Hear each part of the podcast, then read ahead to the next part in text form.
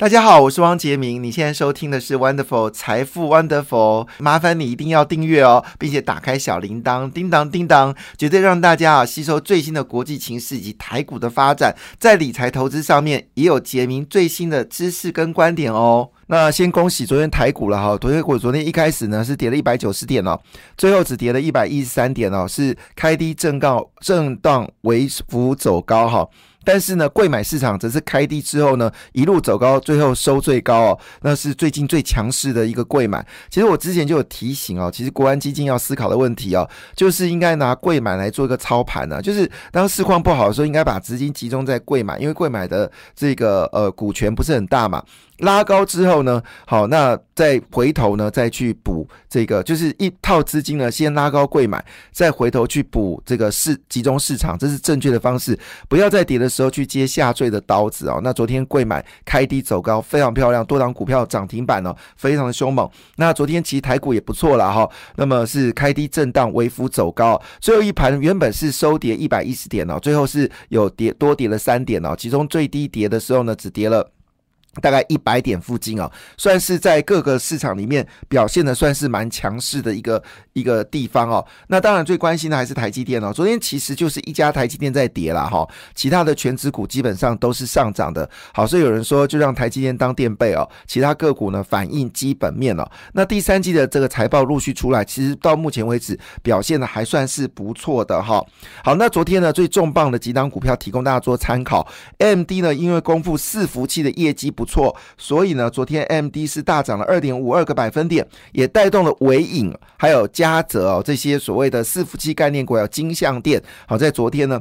表现的还蛮强势的，预料呢这部分应该还会持续的呃持续的涨上去哦。那昨天其实大家最关心的其实 I P 股哦，那么这个台积电子公司叫创意哦，就创意的股价呢已经比台积电高哦。昨天创意啊已经涨到五百多块钱了，哇，非常了不起哦。那一般 I P 股哦可以给本益比呢到这个三四十倍甚至更高五六十倍都有可能哦。昨天金星科呢又涨回到三百六十块了，之前最高到四百块钱，那么也就看得出来就是面对到明年的一个状况。呢，其实 I P 类股呢已经得到一定的买气哦。当然，这时候传出一个消息啊，翼龙电它是属于消费电子哦，消费的消费的这个触控 I C。那因为受到整个消费电子需求是有减少的一个状况哦，所以呢，他开了第一枪哦，他决定要付钱了事哦，就是因为他有预定这个产能。那这个预定产能，如果你没有拿到这个产能的话呢，你就要。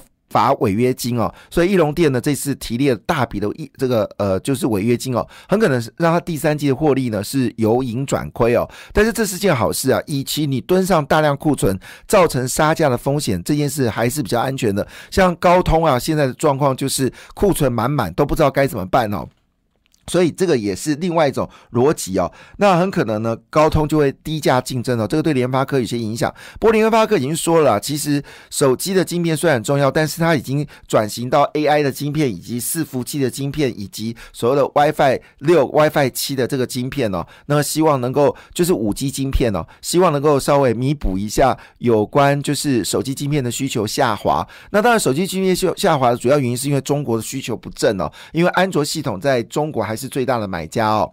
好，那回到昨天呢，其实苹果昨天的跌幅蛮大的，是苹果，苹果跌到四点二四个百分点哦，这是近期难得看到的一个事情哦。那 Amazon 呢，因为公布零售数据不好，所以呢，它下跌了三点零六个百分点。但 Amazon 还是宣称哦，在伺服器的需求部分还会继续的投资。好，在整个。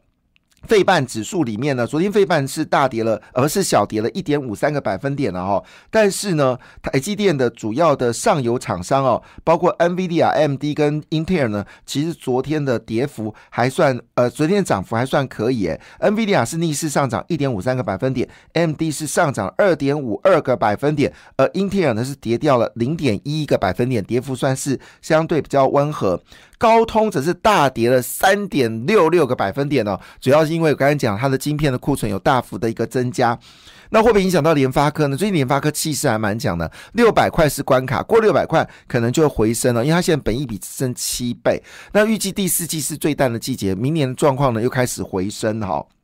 好了，那在昨天呢，其实有一档股票，呃，我们先看一下台积电好了。昨天台积电跌幅蛮小的哦，只跌了零点四个百分点。跟我们的台股来看的话，呃，ADR 的跌幅是比较小的。那联电的跌幅也非常小，只跌了零点一七个百分点呢。那日月光是逆势上涨了一点四一个百分点。昨天 ADR 好了，昨天其实有一家公司哦，一定要提一下，就是大家很喜欢穿的，就是弹性衣哦，呃，机能衣哈。U A 好，那么 U A 呢？昨天是暴涨了十二点一三个百分点哦。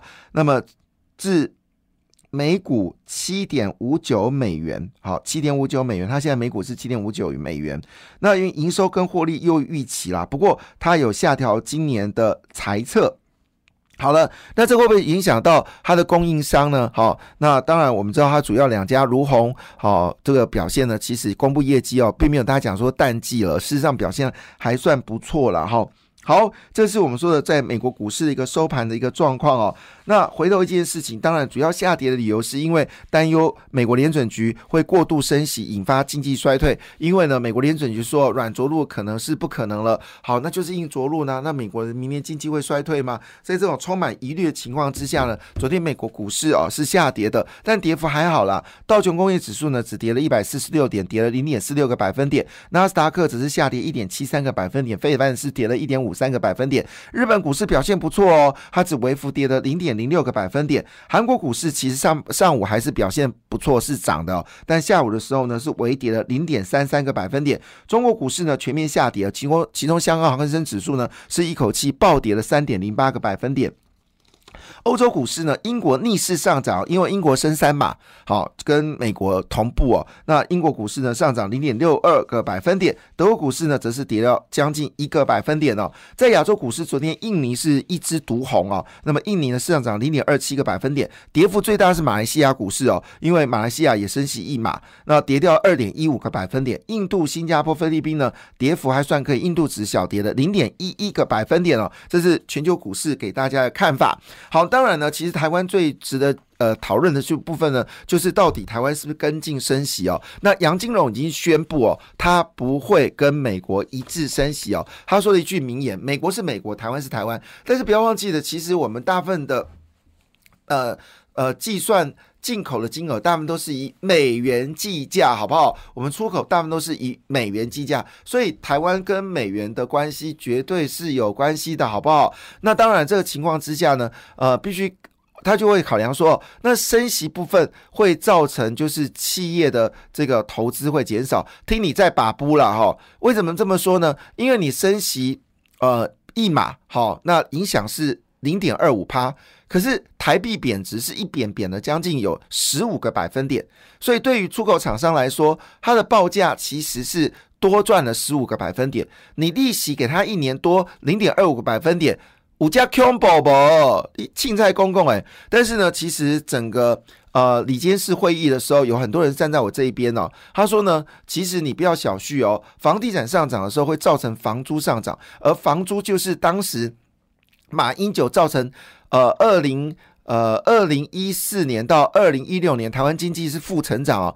其中很大的因素就是来自于，就是房价在二零一二年到二一年大涨之后呢，租金大幅的上涨，所以造成了经济的一个一个修正。那时候利率还是蛮低的，所以房租是一个隐藏性的通货膨胀。你问路边的小孩都知道，所以我不知道杨金荣你在想什么？是难道民党政府给你压力吗？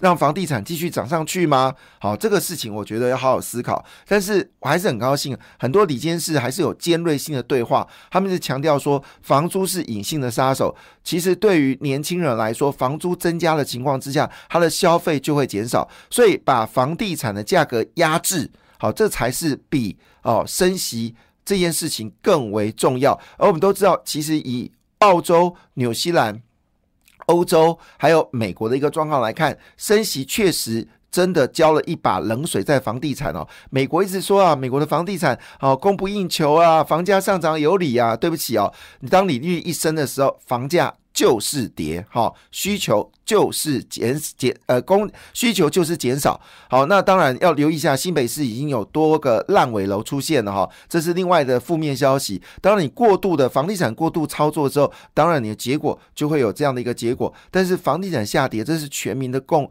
共同的希望哦。如果这房价继续上涨，我跟你讲了，民党二零二零年哦，呃，不，二零二四年哦，年轻人选票已经背离你。这次民党的选战里面最大的风险就是年轻人的。被面向民进党哦，其实很大的原因就是来自于房价上涨，年轻人真的是苦不堪言哦。所以，呃，杨金荣在想什么？我不知道。我们一直强调一件事情哦，就是货币政策跟利率政策其实它是一个可以对冲的，意思说，当你呃，利率货币政策就是说，你的汇率部分是下跌情况之下，其实有效的升息它是可以对冲的，好不好？所以不要再跟我说升息零点二五个百分点会影响多大。但是台湾是一个出口为主的国家，你的汇率部分其实每这样每天的变化都比零点二五趴来的大，所以我不知道杨金龙你在说哪个黄拉维哦，这个是我觉得不可接受的事情哦。其实让房地产压制对对大家比较有福利的一个状况。好，但是提醒大家，其实六都的防疫交易量已经大幅的减少，那减少幅度最厉害的就是新北市，减少幅度最厉害就是新北市，因为新北市这波房地产涨得太夸张了哦。当然背后可能也有侯友谊，当然背后也可能有内政部长呃徐国勇的关系哦。徐国勇说银建业叫做护国群山，听你在把布好不好？好，那回来我们来看。最近在股票市场里面呢，有因为陆续公布季报，有几个重磅的讯息跟大家提醒一下。第一个是王品。好，因为最近疫情已经开始解封，啊，很多的餐厅现在又开始排队了哈。那王品第三季的获利呢，一口气暴增三倍哦，跟去年比哦，主要因为它在整个疫情当中逆势展店哦，好，这是非常聪明一件事，逆势展店，你知道吗？其实三星哦，虽然大家都说半导体状况不妙，可是三星呢逆势增加资本支出哦，逆势增加支出，因为他认为下半明年下半年整个需求就会大幅的增加，所以你怎么看这个市场？你是在疫情的时候减电？那你这波就赚不到钱。那你在疫情的时候增电，好，那你就赚到钱了，就这么简单。好，那我们来看一下整个呃营收部分呢，在第一季的时候呢是四十六点八亿元哦，第二季呢是降到三十五点二，但是第三季呢就暴增到五十一点一元哦，五十一点一亿元哦。税后存益呢，第三季是增加了二点八亿元哈，那第一季呢是一点二亿元，所以第三季的获利呢是高达了。三点七七元哈，好，这是有关王品公布第三季的营收。另外就是荣运，那我们知道其实解封之后呢，运输量的需求会大幅的增加。那荣运呢，基本上也是呃长荣航运的控股公司哈。那荣运呢，当然这部分可能也有包括了，就是来自于就是长荣所提供的获利哈。那荣运呢，第三季的获利呢，哦，我的天呐！非常强劲哎，前三季赚了二点七九元哦，那第三季的赚了零点八八元哦，远超那去年一整年只赚一块钱，去年一整年只块赚一块钱，那前三季呢？就赚了二点七九元哦，那第三季的获利就几乎等于去年一整年的利润，所以他们说这个净扬了一点九七倍啊，一点九七倍。那荣誉呢，去年取得了长荣物流九十一点二一的股权，带动荣誉的业绩大幅的增长哦。那荣誉呢，在并入了长荣物流之后呢，等于。原本哦，这个运送的业务呢，再加上一条物流公司哦，所以呢，运价虽然下跌呢，但是获利呢是在增加。主要是现在电商的需求非常重要，所以物流公司的获利是非常好的。这是第二家财报公布不错，第三家财报呢？是中美金哦，那中美金跟绿能有关，那最近绿能的业绩大幅的增加哦，所以它六季六个季度的获利呢，简直套跳跃性的成长哦，在二零二一年第二季呢，它的营收是一百七十亿哦，到了这个二零二二第三季呢，它的营收呢到高达两百一十六点三亿元哦，那么在呃就是嗯二零二一年第四季呢，获利每股获利呢是一呃是两块钱哦。二点二块钱，但是呢，到第三季呢，则是飙到五点二八元哦，所以跟二零二二年第一季的这个两块钱呢，一口气暴增了三倍哦。那跟去年同期哦，去年是赚三块一，好，那今年是赚五块二八哦。所以中美金的获利真的强强棍，太阳能需求还会大幅的增加。另外就是达方哦，达方一想到哎，达方怎么可能会赚钱呢？因为达方主要的产品都是跟这个消费电子有关系嘛，那应该很弱，就没想到公布业绩哦，季增十八点三哦。写下近四年的单季高点，每股纯益呢是一点二亿元哦。那第四季的业绩呢还会呃，整体市场虽然保守，但业绩呢还是延续第三季的获利哦。那达方为什么业绩那么好呢？主要原因是因为它切到了嗯绿能产业哦，就是电动辅助自行车所需要的这个绿能事业。因为 e bike 现在需求大幅的增加哦，这是有关达方哈。那么美股呢，在第三季呢是暴赚了一点二一元。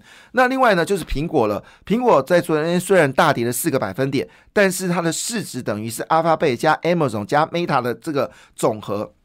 所以苹果还是相对强硬的公司哦，所以昨天股价也看得出来，苹果的概念股在昨天表现的算是蛮强劲的哈。那最近一个一周呢，表现最好是嘉联益哦，嘉联益我们在之前有报道是上涨二十九点九二个百分点，第二名是台骏哦，台骏上涨十三点零二个百分点，那接着稳茂上涨十二点六一个百分点，金相店则是上涨十一点九九个百分点哦，提供大家做参考。感谢你的收听，也祝福你投资顺利，荷包一定要给它满满哦！请订阅杰明的 Podcast 跟 YouTube 频道财富 Wonderful，感谢，谢谢 Lola。